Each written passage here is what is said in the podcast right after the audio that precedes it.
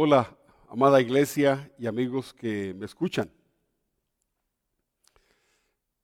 Siempre es un placer meditar en la palabra de Dios, conocer más de Jesús, conocer más de Dios y descubrir el cuidado y el amor que Dios tiene por nosotros, pero también descubrir el carácter de Dios, su santidad y cómo Dios aborrece el pecado, ama al hombre, ama al ser humano, pero aborrece las malas obras que hacemos. Hoy es 31 de enero del año 2021. Estamos en plena pandemia. En nuestra ciudad, Monterrey, México, estamos teniendo más de 50 decesos al día. 55, 58, 56 personas solo, solo por el virus que está afectando al mundo. Aparte de gente que muere por otros, por otros motivos. Más de 50 personas en Monterrey día al día están muriendo y nosotros tenemos la costumbre, nuestra sociedad, con buenas intenciones y con buenos deseos, decirle a la gente, descanse en paz.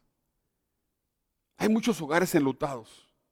Y cuando se muere un ser querido tuyo, no hay palabras para consolar. En mi propia familia hemos perdido en estos meses a varias personas que fueron infectadas por el virus y murieron personas que no pensábamos que les podía pasar eso.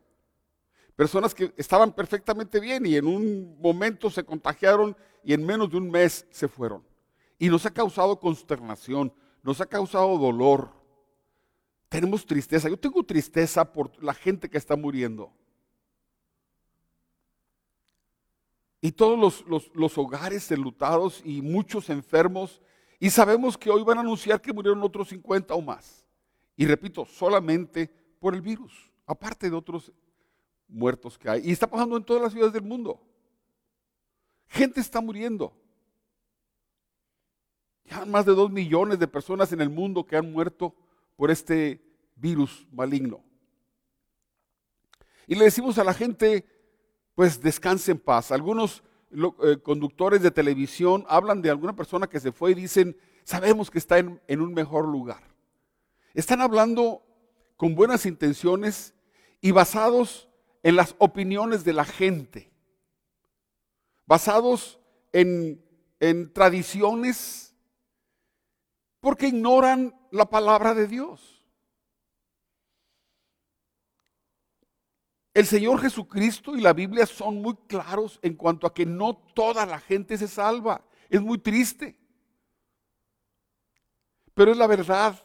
Tenemos que confrontarnos con Dios. Él es nuestro creador. Y, dio una sentencia. Y así se llama el tema de hoy. Bueno, eh, el tema de hoy es, será salvo. Aquí me confundí, discúlpeme. Pero está basado en el pasaje de Ezequiel que dice, el alma que peque, esa morirá. En este mismo pasaje de Ezequiel, yo, yo, escribí la última frase y dice Dios así, todas las almas son mías. Yo soy el dueño de las almas, tanto la del Padre como la de los hijos. Y termina diciendo, el alma que peque, esa morirá. Y no está hablando de una muerte física. Todos la gente va a morir, aunque no sean pecadores, aunque no fuéramos pecadores aunque no tuviéramos culpa. Todos tenemos que morir. Es, ese es el ciclo de la vida. Pero cuando Dios habla, el alma que peque morirá, está hablando de una segunda muerte de la cual habla la Escritura. Dice que, los, que los que no fueron encontrados en el libro de la vida de Dios, ¿habrá alguna vez que yo hable de este tema? Dice, fueron lanzados al lago de fuego. Esa es la muerte segunda a esa muerte, a lo que conocemos como infierno. Sé que muchas personas lo niegan. Algunos usan la Biblia equivocadamente, eh, tratando de decir que no existe. Escúcheme, Jesucristo dijo, yo vine a dar mi vida en rescate para librarlos de la condenación eterna. Si no hubiera infierno y no hubiera condenación, no hubiera necesidad de que Jesús, el Hijo de Dios, hubiera venido al mundo a, dar su, vida en rescate por nosotros. Él vino y, sufrió y padeció tremendamente y para pagar por la culpa, por nuestra culpa, para librarnos de la condenación. Es muy clara la Biblia de que no todo el que muere se salva. Y esto debiera ser la mayor preocupación de todo ser humano. Encontrar, asegurar la salvación. Y yo te tengo buenas noticias, existe la salvación, es posible, está al alcance de todas las personas, de todas las razas, de, los, de, de todas las naciones. El perdón existe y la salvación existe, pero es necesario que atendamos a la voz de Dios, a la voz de Jesucristo, que Él vino, no solamente pagó por nuestros pecados, pero nos habló de la verdad de lo que le espera a la gente que muere. Tristemente, amigo, quiero decirte, de acuerdo a lo que Dios dice, no lo que yo digo, lo que Dios dice, que no todos los que mueren se salvan. Muchos van a tener que pagar por sus pecados. Nuestro pecado a los ojos de Dios nos hace culpables y esa culpa nos va a llevar a la condenación a menos que alcancemos el perdón.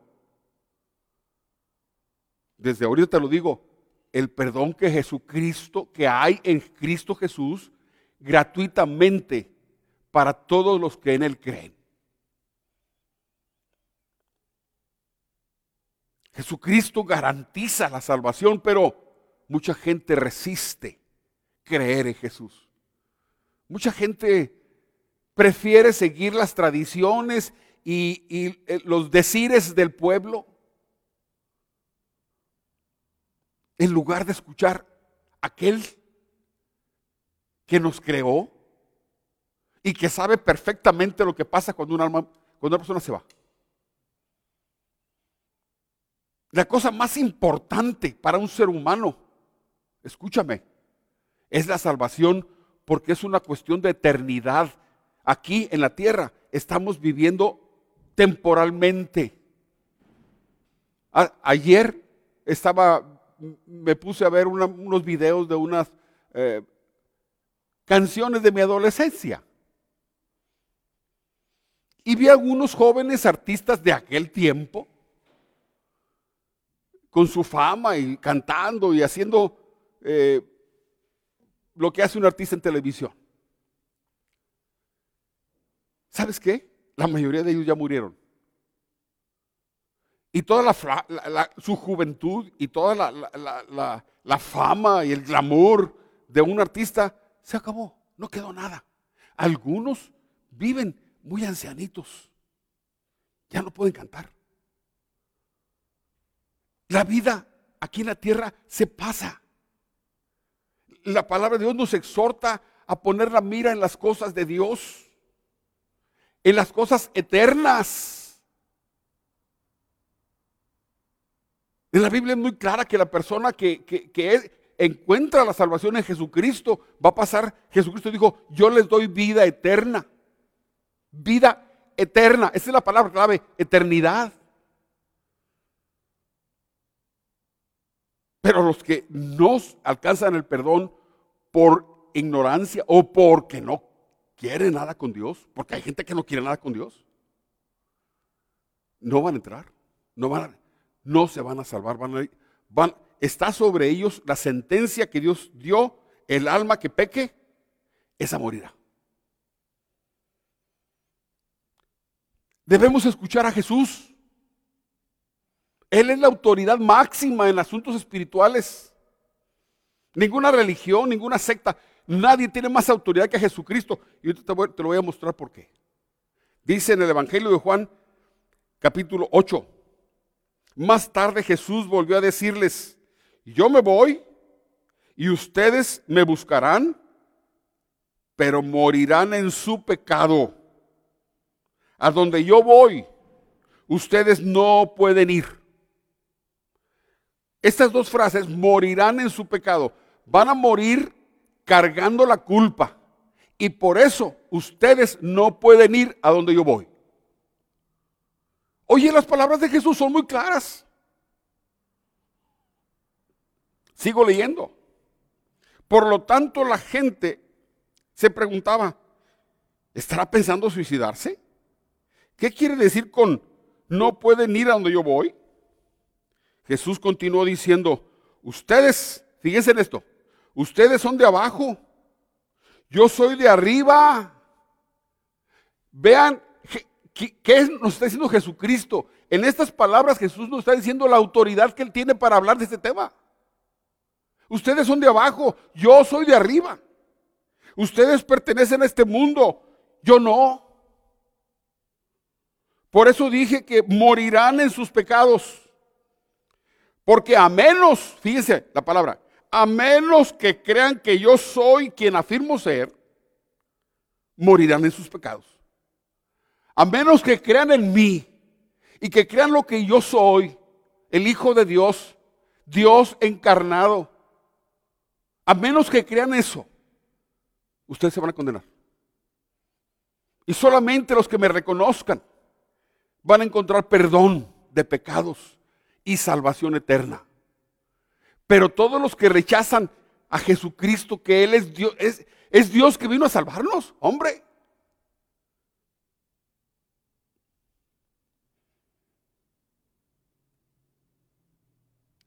A menos que crean que, que, yo soy quien afirmo ser, van a morir en sus pecados. Y morir en sus pecados significa morir con toda la culpa.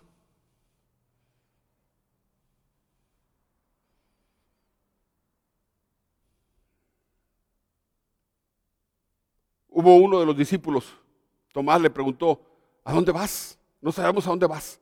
Fíjese lo que dice Juan 14. El mismo Jesús dice, en la casa de mi padre, en la casa de mi padre, muchas moradas hay. Si así no fuera, yo se los hubiera dicho. Voy pues a preparar lugar para vosotros. ¿A dónde fue a preparar lugar? A la casa de mi padre. A donde yo voy, yo vengo de arriba a donde yo voy es a la casa del Padre, ahí hay lugar. Pero a menos que crean que yo soy quien digo que soy, lo que afirmo ser, si no lo creen, van a morir en sus pecados. Y déjame decirte, mucha gente está muriendo en sus pecados. Mucha gente está muriendo con la culpa. Y el que muere con la culpa lleva la sentencia. El alma que pecare, esa morirá.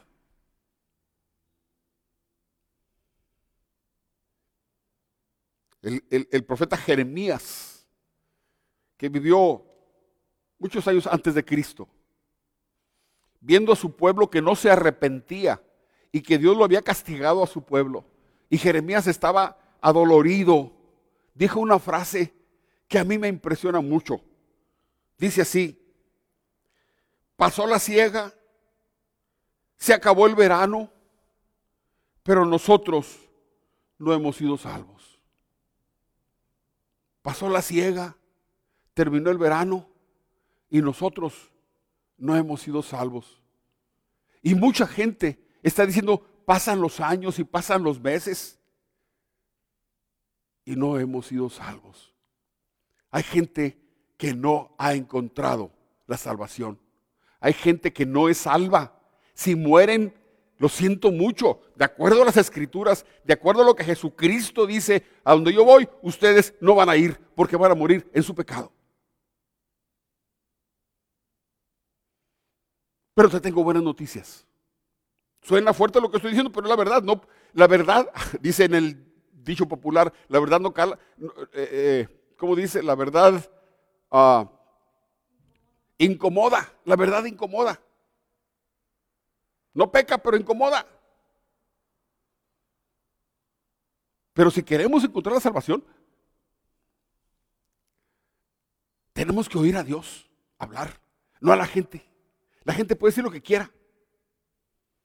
Hay gente que, cree en la reencarnación, hay gente que cree que se, hacen animales, y, hay, hay gente que dice que todo se acaba. Dios dice otra cosa, debemos oír a Dios.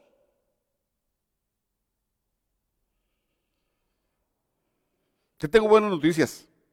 Hay salvación, hay perdón de pecados. Yo te lo voy a mostrar ahorita. Y Dios está trabajando para que la gente oiga y crea su palabra y alcance el perdón y reciba gratuitamente la salvación que hay solamente en Jesús. Fuera de Jesús no hay salvación. Jesús dijo, yo soy el camino, yo soy la verdad, yo soy la vida. Y nadie viene al Padre si no es por mí. La salvación es ir a la casa del Padre. Cuando una persona recibe la salvación y muere, inmediatamente va a la casa del Padre. Acuérdense cuando, cuando Jesús estaba en la cruz con los ladrones a, sus lados, uno de ellos le dijo, cuando vengas en tu reino, acuérdate de mí. Y le dijo, hoy estarás conmigo en el paraíso. Hoy. Voy a contarles una historia. Vamos a leer una historia, no contarles. Voy a leerles una historia. Donde vemos a Dios trabajando para salvar almas son los predicadores, son los mensajeros de Dios, los, los predicadores, los evangelistas predicando, pero Dios trabajando con ellos para salvar las almas. Porque Dios está interesado. Si yo estoy predicando ahorita y tú me estás oyendo, es porque Dios está interesado en ti.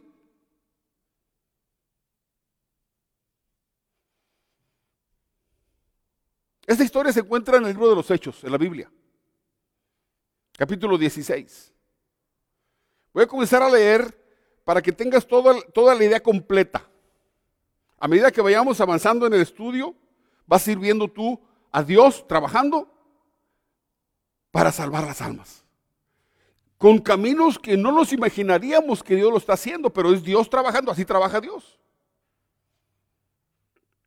Dicen hechos, andaban eh, el apóstol Pablo y otro compañero, otro evangelista con él llamado Silas y, andaban predicando el Evangelio. Y pasaron cosas que parecería que iba a ser un desastre el tiempo que estuvieron en esta ciudad llamada Filipos. Vea lo que dice la escritura. Aconteció que mientras íbamos a la oración, nos salió al encuentro una muchacha que tenía espíritu de adivinación, un demonio la cual daba gran ganancia a sus amos, adivinando. Esta, siguiendo a Pablo y a nosotros, gritaba, estos hombres son siervos del Dios Altísimo, ellos os anuncian el camino de la salvación. Parecería una cosa buena que dijera eso esta mujer. Tenía fama en el pueblo. Pero el que estaba hablando por ella era un demonio que iba a aprovecharse de la oportunidad para seguir engañando a la gente. Esto lo hizo por muchos días, hasta que desagradando a Pablo, se volvió a él y dijo al Espíritu, te mando en el nombre de Jesucristo que salgas de ella. Y salió en aquella misma hora. Miren, ven ustedes al apóstol Pablo, iba también Timoteo con ellos y Silas y andaban predicando el Evangelio. Y andaba esta mujer adivina detrás de ellos y gritando. Y Era una mujer, una esclava que le daba mucha ganancia a sus amos. Ustedes saben que cuando hay alguien adivino que lee las cartas o que lee los huesitos o que lee lo que salga, ahí va, la gente a consultar a los espíritus. Están consultando al diablo.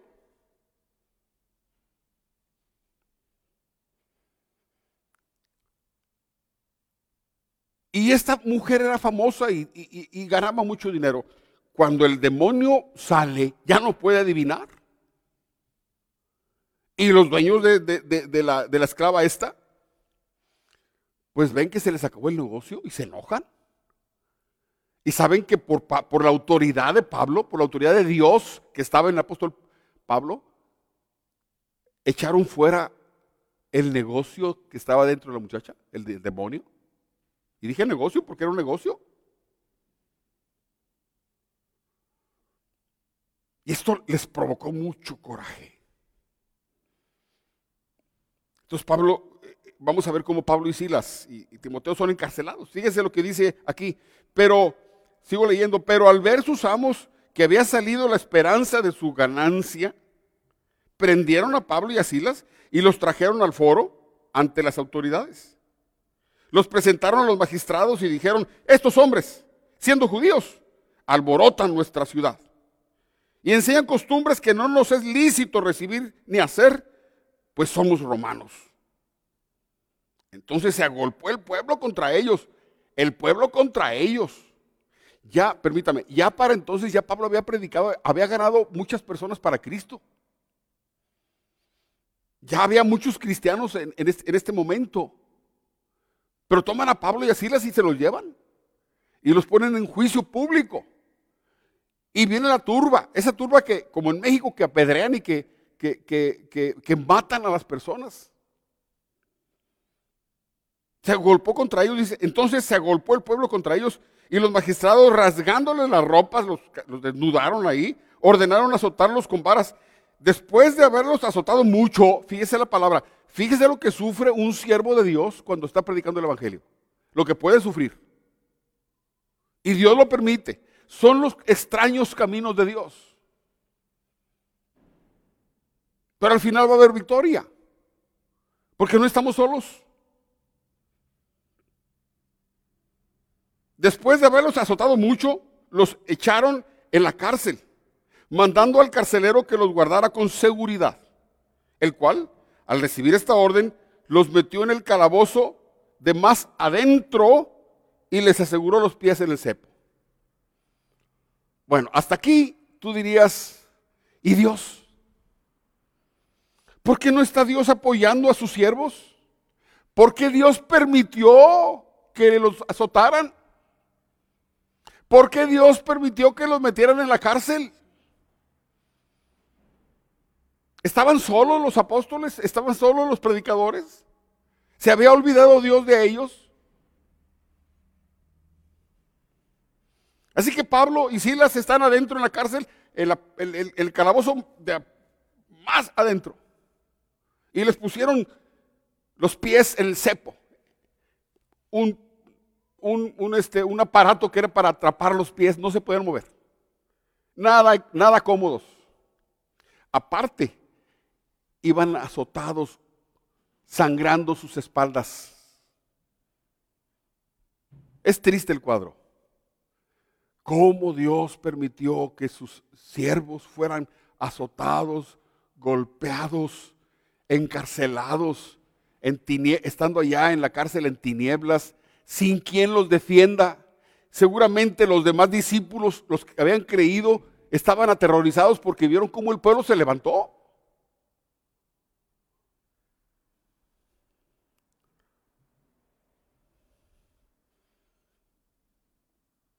Y aquí vemos, aquí vamos a ver a Dios trabajando. Como Dios que es con todo el poder que tiene en el cielo y en la tierra, como, como el dueño de todo lo que existe.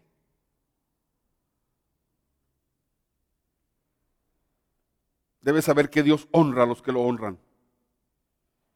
Dice en el verso 25, pero a medianoche, orando Pablo y Silas, cantaban himnos a Dios ¿Y qué? Y los presos los oían. Oiga, eh, Pablo, el apóstol era un evangelista. Y sin duda que Silas también. Que aprovechaban toda oportunidad para compartir el evangelio. Ellos sabían que todo lo que tienen que hacer es hablar. Y la gente va a oír el evangelio. Va a oír el evangelio, es buenas noticias. Yo les dije, tengo buenas noticias para ustedes. Hay perdón, hay salvación. Ese es el Evangelio. Hay perdón, hay salvación gratis para todo ser humano. Y Pablo es muy listo. Y se pone a cantar y se ponen a orar y estoy segurísimo, por lo que veo más adelante, que las oraciones de Pablo, Pablo estaba gritando las oraciones, pero déjame decirte, más que orar, estaba predicando el Evangelio. Estaba orando fuerte y, diciéndole a la gente que había perdón, lo que yo le estoy diciendo, que podían ser salvos, que Jesucristo es el único camino, que es el Hijo de Dios, que en Él hay salvación, que Jesús es poderoso Salvador.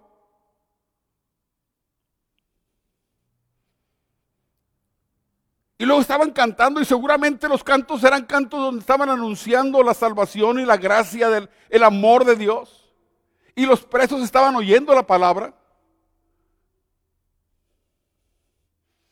Y el carcelero también, déjame decirte, no sé qué te imaginas cuando lees esa historia, que era un carcelero, un viejito, no era un viejito, eran soldados. Y el carcelero estuvo oyendo la palabra también, los cánticos y las oraciones y, seguramente Dios estaba trabajando en los corazones de todos los que estaban oyendo.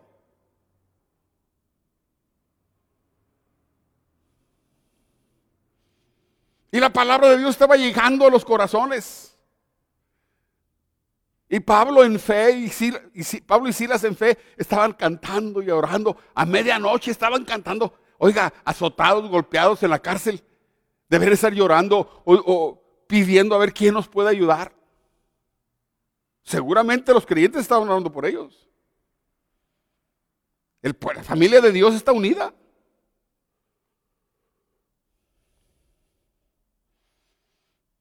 Entonces entra Dios en acción. Entonces se manifiesta, Dios se manifiesta como Dios que es, dueño del cielo y de la tierra. Y dice la escritura del verso 36, entonces sobrevino de repente un gran terremoto. De tal manera que los cimientos de la cárcel se sacudían. Y al instante se abrieron todas las puertas. Y las cadenas de todos se soltaron. Oiga, estos son milagros. Primero están todos los presos oyendo. Y luego viene un terremoto y en lugar de caerse la, cárcel, porque los cimientos, dice, los cimientos estaban temblando. Pero no, lo único que pasó fue que las puertas se abrieron y las cadenas se soltaron. Dígame en qué terremoto las cadenas se sueltan.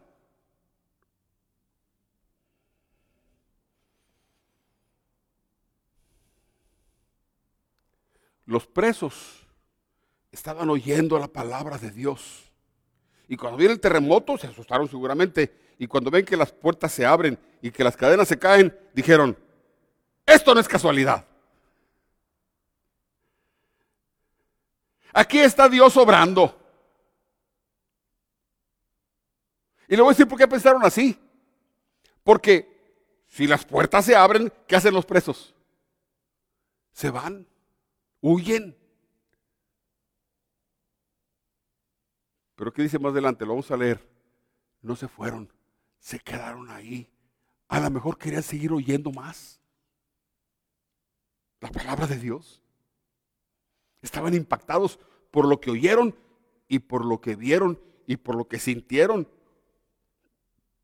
Ya para entonces el soldado carcelero estaba dormido, pero con el terremoto despertó. Y estaba todo oscuro. Voy a seguir leyendo. El soldado carcelero entró en pánico, pero sucede otro milagro. Se despertó el carcelero y al ver las abiertas las puertas de la cárcel, sacó la espada y se iba a matar, pensando que los presos habían huido. Pero Pablo le gritó, no te hagas ningún mal, pues todos estamos aquí. Eso es un milagro. Todos los presos aquí estamos. No te dañes, porque el romano el ejército romano tenía por regla que si a un soldado le daban en custodia a un reo, si el reo se escapaba, ejecutaban al soldado. Tu vida, tu vida por la de él. Se fue tu, reo, vas a morir tú por, por haberlo dejado ir. Así que el soldado dice, pues se fueron todos, me espera la muerte. Y no quiero ni siquiera ver un juicio, mejor me, aquí me mato. Y Pablo sabía eso. Así que Pablo le grita, no te hagan ningún daño, aquí estamos todos. La congregación de Filipos estaba ahí en la cárcel ahora, la nueva congregación. Puros creyentes.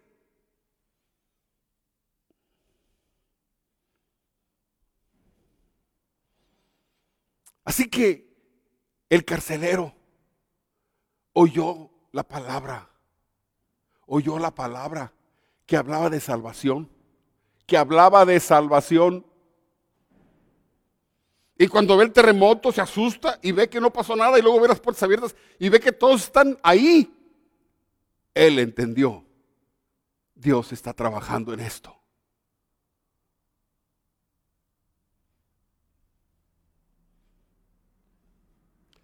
Si vieras cuántas cosas ha hecho Dios para que tú lo conozcas, para que tú recibas el Evangelio, la buena noticia, hay perdón,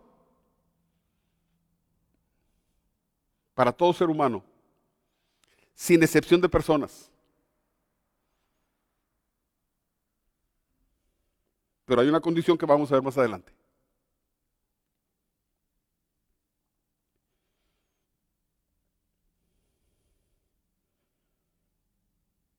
El carcelero reconoció la obra de Dios y hace la pregunta correcta. Esto es importantísimo. Y, aquí yo me quiero detener un poquito. Dice la escritura, él, el carcelero, entonces pidió una luz, se precipitó adentro y temblando se postró a los pies de Pablo y de Silas.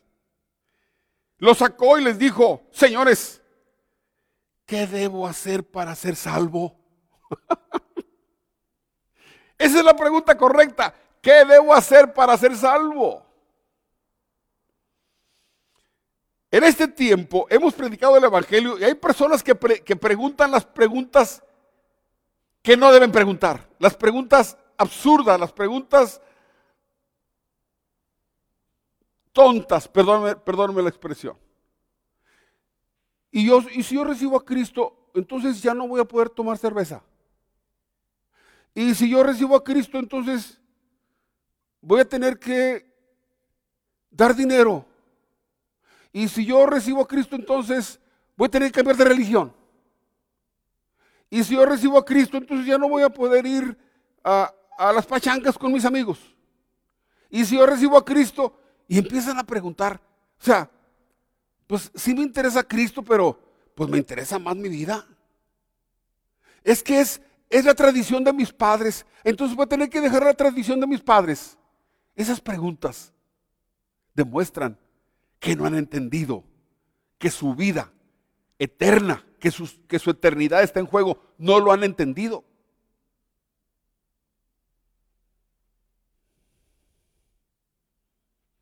Qué terrible sorpresa se llevan las personas que han rechazado el sacrificio de Jesucristo, que no quieren nada con Dios y cuando mueren y despiertan y abren sus ojos en el lugar que Jesucristo llamó infierno.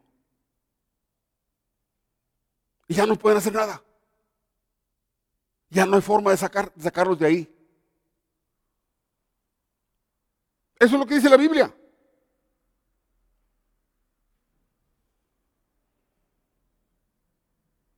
Pero este hombre, habiendo oído, no les preguntó, Oye, qué, raro que está pasando. Oye, qué interesante, ¿verdad? Cuánto poder. Oye, no, dijo eso. Lo sacó y dijo, ¿qué debo hacer para ser salvo? Supo, oyó, creyó. Y cuando vio la obra de Dios, dijo, Dios está trabajando para salvarme y yo quiero esa salvación. ¿Qué hago? ¿Qué hago para salvarme? Esa es la pregunta que tú debes hacer siempre.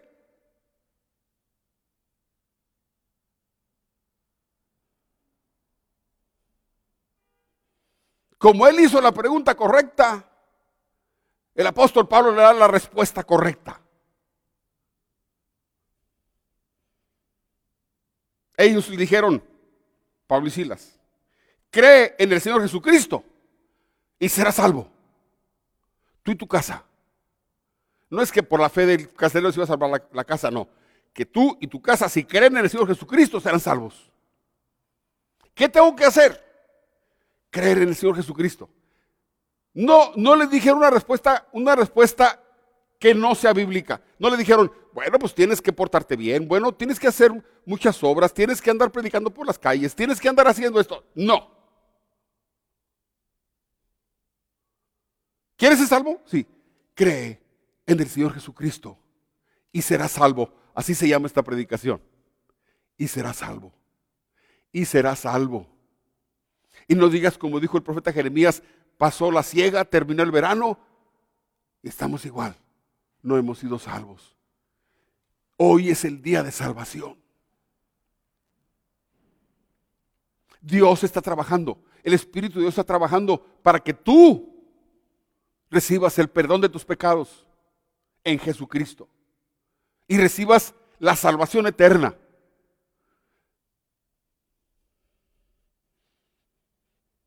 Jesucristo dice en el, Evangelio de Juan capítulo 5, de cierto, de cierto os digo, el que oye mi palabra y crea al que me envió, Fíjese, tiene vida eterna. Si me oye y cree, tiene vida eterna. Y no vendrá la condenación. No va a haber condenación para los que creen en mí, dice Jesús. Sino que pasaron de muerte. Si estás, si, si estás en Cristo, estás bajo condena de muerte.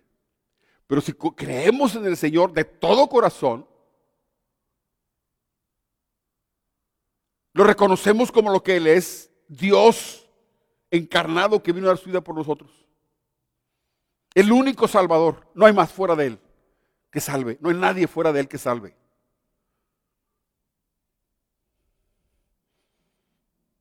Jesús dice, el que cree en mí tiene vida eterna. La tiene ya, la recibe. Y no verá la condenación. No va a ir a la condenación. Así que cuando una persona muere, o va a la casa del Padre, a la vida eterna, o va a la condenación. Eso es lo que dijo Jesús. ¿Prefieres creer lo que la gente dice? Descansa en paz. Seguramente está en un mejor lugar. Y muere un delincuente, un asesino, y van y le dicen, descansa en paz. Seguramente está en un buen lugar.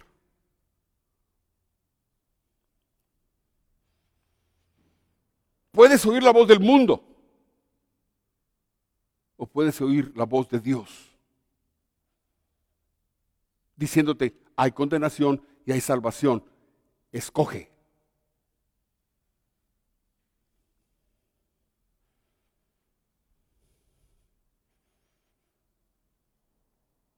Y vamos a ver que todos hicieron lo correcto. Todos hicieron lo correcto. Fíjese lo que dice en el verso 32. Y les hablaron la palabra del Señor a él y a todos los que estaban en su casa. O sea, el carcelero se le dio a su casa y Pablo y Silas les predicaron a toda la familia. Óigame, un terremoto no sucede nada más en la cárcel. Un terremoto fue en toda la ciudad de Filipos. Y hubo alboroto, sí, seguro, hubo alboroto, pero Pablo, pero el carcelero llega a su casa con su, a su familia y les presenta a Pablo y a Silas y les predican el evangelio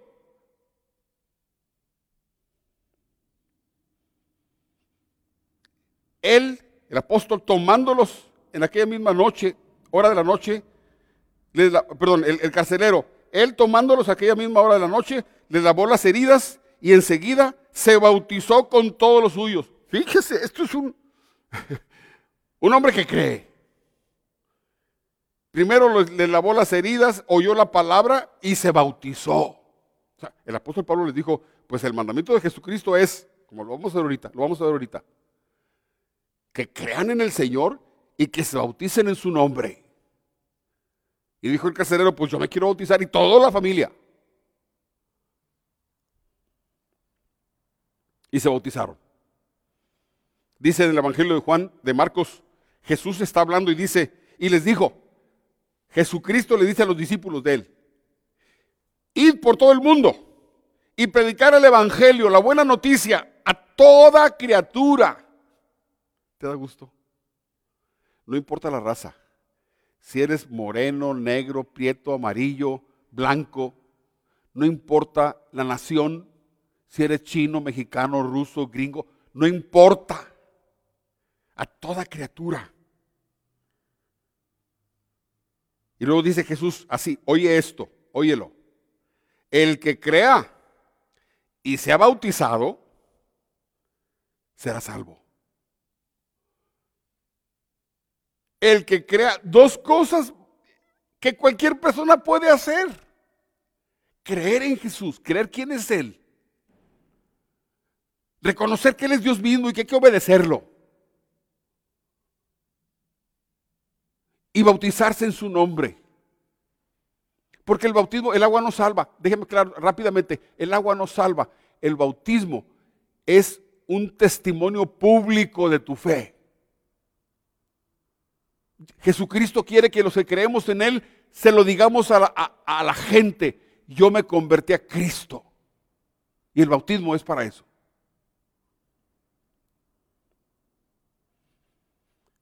Pero el que no crea, oye, pero el que no crea será condenado.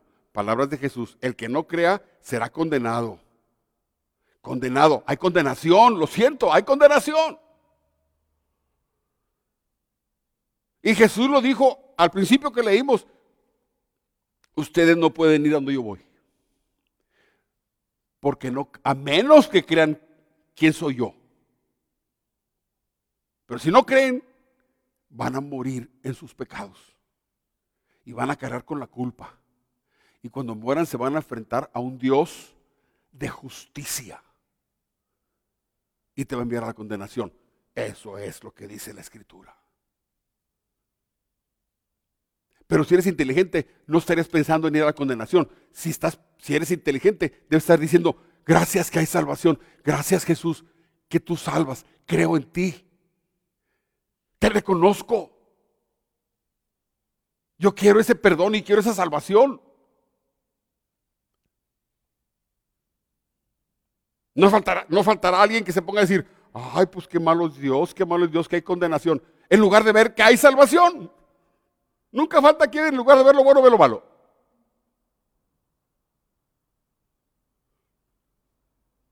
Cuando a mí me hablaron de Jesucristo, cuando yo entendí el Evangelio, yo le dije, Señor, yo te reconozco, sé quién eres, creo en ti y quiero tu perdón. Y hoy, eso fue hace 50 años, le dije, yo recibo tu salvación. Conforme a lo que tú enseñaste, Jesús.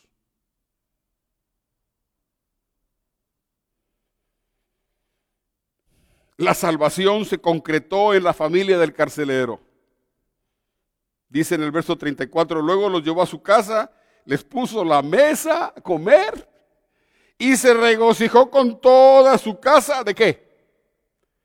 De haber creído en Dios. Había fiesta. Cuando alguien entiende lo que es la salvación, el perdón de pecados y la salvación y la recibe, su vida cambia, su corazón cambia, su mente, hay fiesta.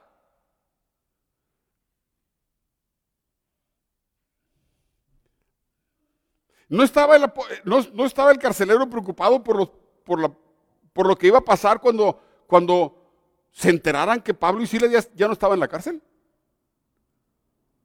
No estaba preocupado por eso, porque solo por eso lo podían matar a él. Pero como él vio la obra de Dios, dijo, no, no, no, no, no pasa nada. Dios hace el trabajo completo. Dios se encargó del problema del carcelero. Dios se encargó del problema del carcelero. Si se escapan los presos, él muere. Pero Dios se encargó. Dice que, al verso 35, cuando fue de día, los magistrados enviaron guardias a decir, suelta a esos hombres. no le dijeron, ¿dónde están? No, me dijeron, oye, que los sueltes. Eso es obra de Dios. El carcelero hizo saber esas palabras a Pablo. Los magistrados han mandado a decir que se os suelte. Así que ahora salid y marchaos en paz.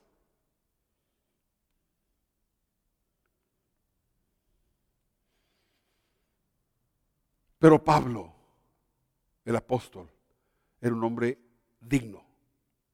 Y sabía que lo que habían hecho con él y con Silas era una injusticia. y tiene que darles una lección a los magistrados y al pueblo. Y les dice en el verso 37, pero Pablo le dijo, después de, haber, de azotarnos públicamente sin sentencia judicial y siendo ciudadanos romanos, nos echan, nos echaron en la cárcel y ahora nos liberan encubiertamente, queriendo tapar un problema legal que tenían esos magistrados. No, por cierto, sino vengan ellos mismos a sacarnos.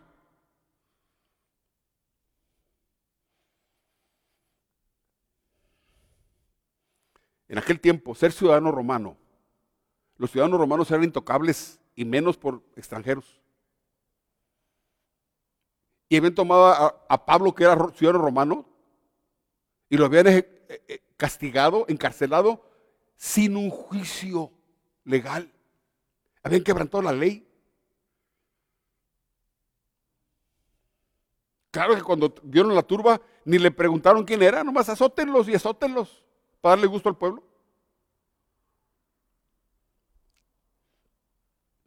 Los guardias hicieron saber esas palabras a los magistrados, los cuales tuvieron miedo de oír que eran romanos. Fueron y se excusaron. Los sacaron y les pidieron que salieran de la ciudad. Así que Pablo salió con dignidad. Y todo la persecución, los azotes y estar en la cárcel, parecía que el diablo había ganado la batalla. Pues no. Dios interviene para traer salvación al carcelero, a toda su familia y seguramente a todos los presos que estaban en la cárcel que iban a ser la nueva congregación de Filipos. En Filipos. Pablo sale de la cárcel y dice, no, no me puedo ir, tengo que ir a ver a los hermanos, porque sé que los hermanos, con todo el, tumulto de gente que hubo y todo el, arboroto que hubo en el pueblo, estaban temerosos. Entonces Pablo va con los hermanos, verso, verso 40. Entonces saliendo de la cárcel entraron en la casa de Lidia, donde se hospedaba el apóstol Pablo y Silas, y habiendo visto a los hermanos, los consolaron y se fueron. Y aquí termina esta historia. Fíjese. Pablo sabía que estaban atemorizados. Regresa a la iglesia y les dice, eh, no se asusten. Se asustaron porque vieron el tumulto y se asustaron porque nos golpearon y nos metieron a la cárcel. No se asusten. Dios no está ciego. Dios no está sordo. Dios no está manco. Dios tiene propósitos y de acuerdo a sus planes y a sus métodos trabajamos. Y la obra de Dios se hace. Y la salvación se efectuó. Y hubo una nueva iglesia, nuevos creyentes en Filipos. Porque estos siervos de Dios estuvieron dispuestos a trabajar en la mano de Dios de acuerdo a los planes de Dios.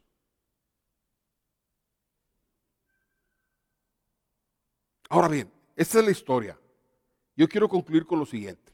Debes saber que es posible ser perdonado, que es posible que seamos perdonados y que es posible recibir la salvación en Cristo. Es posible. Depende de ti. En Lucas 24 Jesús habla y dice así, tienes que entender que es Jesús el que habla, que es Dios el que está hablando, no es cualquier hijo de pueblo. Verso Lucas 24, verso 44. Luego les dijo, estas son las palabras que os hablé estando aún con vosotros, que era necesario que se cumpliera todo lo que está escrito de mí en la ley de Moisés, en los profetas y los salmos. Entonces les abrió el entendimiento para que comprendieran las escrituras y les dijo, así está escrito. Y así fue necesario que el Cristo padeciera y resucitara de los muertos al tercer día y que se predicara en su nombre el arrepentimiento y el perdón de pecados a todas las naciones. Era un plan de Dios, el sacrificio de Cristo era un plan de Dios, así fue necesario, así estaba escrito, así se cumplió. Dios interesado en ti y en mí, en salvarnos de la condenación desde antes de que Cristo viniera. Había preparado el plan de salvación desde antes. Ya estaba todo escrito. Y le dijo, le dijo a, los, a los discípulos, era necesario que, era necesario que yo pagara el precio de, de la culpa de ustedes y de todo el mundo.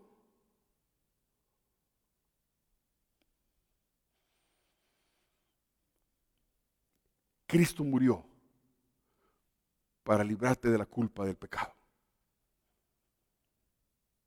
En ti está, en creer en Jesús. Él dice, yo soy el camino, yo soy la verdad, yo soy la vida. Uno de los discípulos dijo, muéstranos al Padre, dice Jesús. ¿Tanto tiempo hace que estoy contigo y no me has conocido?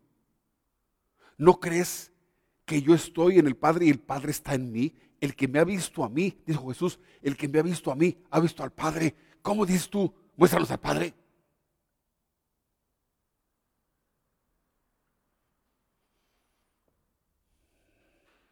¿Crees las palabras de Jesús o prefieres creer las palabras del mundo?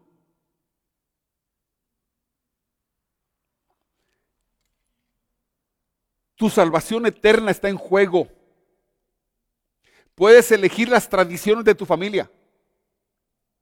Puedes elegir oír las sectas que andan predicando que no hay castigo, que no hay infierno, que no existe nada. Puedes creer lo que tú quieras. O puedes creer a Jesús, lo que Él dice.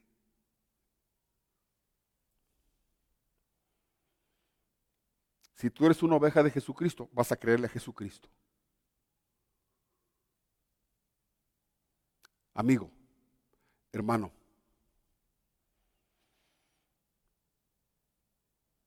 Poner toda nuestra fe en Jesús.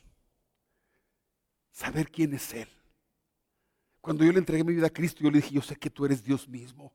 Yo pongo, entrego mi vida en tus manos, Señor. Y como tú tienes el poder de perdonar por el sacrificio que hiciste, te pido perdóname todos mis pecados. Y conforme a lo que Jesús dijo, él me perdonó.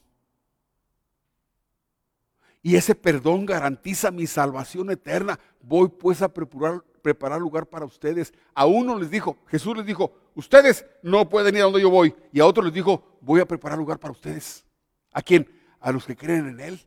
A los que creen en Él, Jesús les dijo, voy a preparar lugar para ustedes en la casa del Padre. Y a los que no creen les dijo, ustedes no pueden venir a mí. No pueden, no, perdón, ustedes no pueden ir a donde yo voy. No pueden.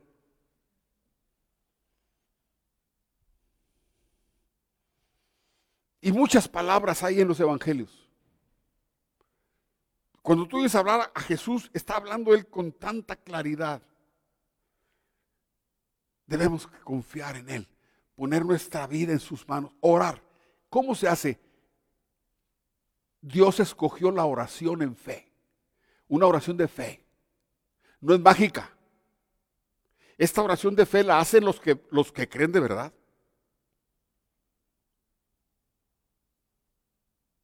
Cuando tú reconoces a Jesús, te hincas y le dices, Señor, Señor, te reconozco, Señor. Perdóname.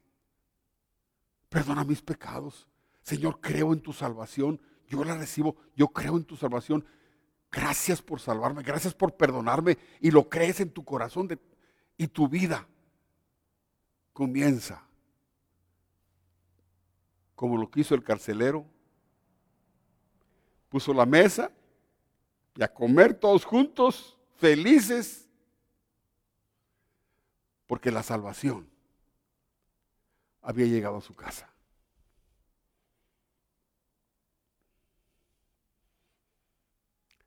Todo está hecho.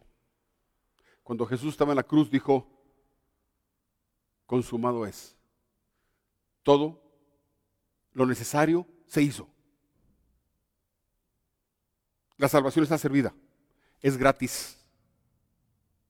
No te la puedes ganar. La Biblia enseña que tú no puedes ganarte la salvación. No se puede. Pero la puedes recibir como un don de Dios en Cristo Jesús. Jesús te va a decir, no puedes, tú no puedes ir donde yo voy. O te puede decir, voy a preparar lugar para ti. ¿Qué escoges?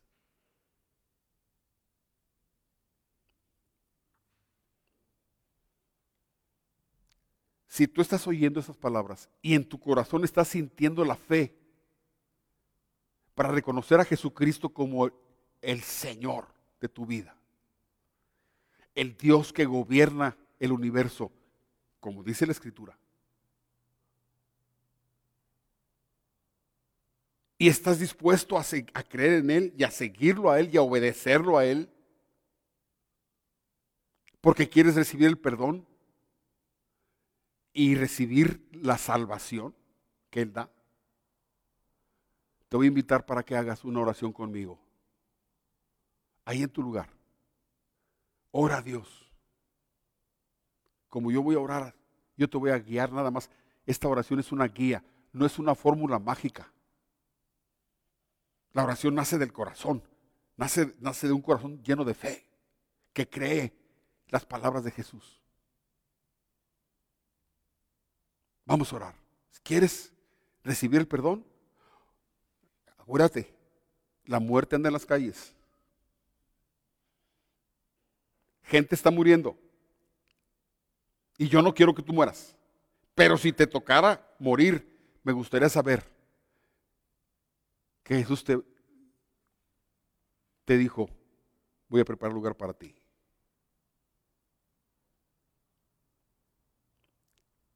Si has recibido la palabra, si has entendido la enseñanza, ora conmigo de esta manera. Señor Jesucristo, sé quién eres. Que eres Dios mismo que vino a salvarme.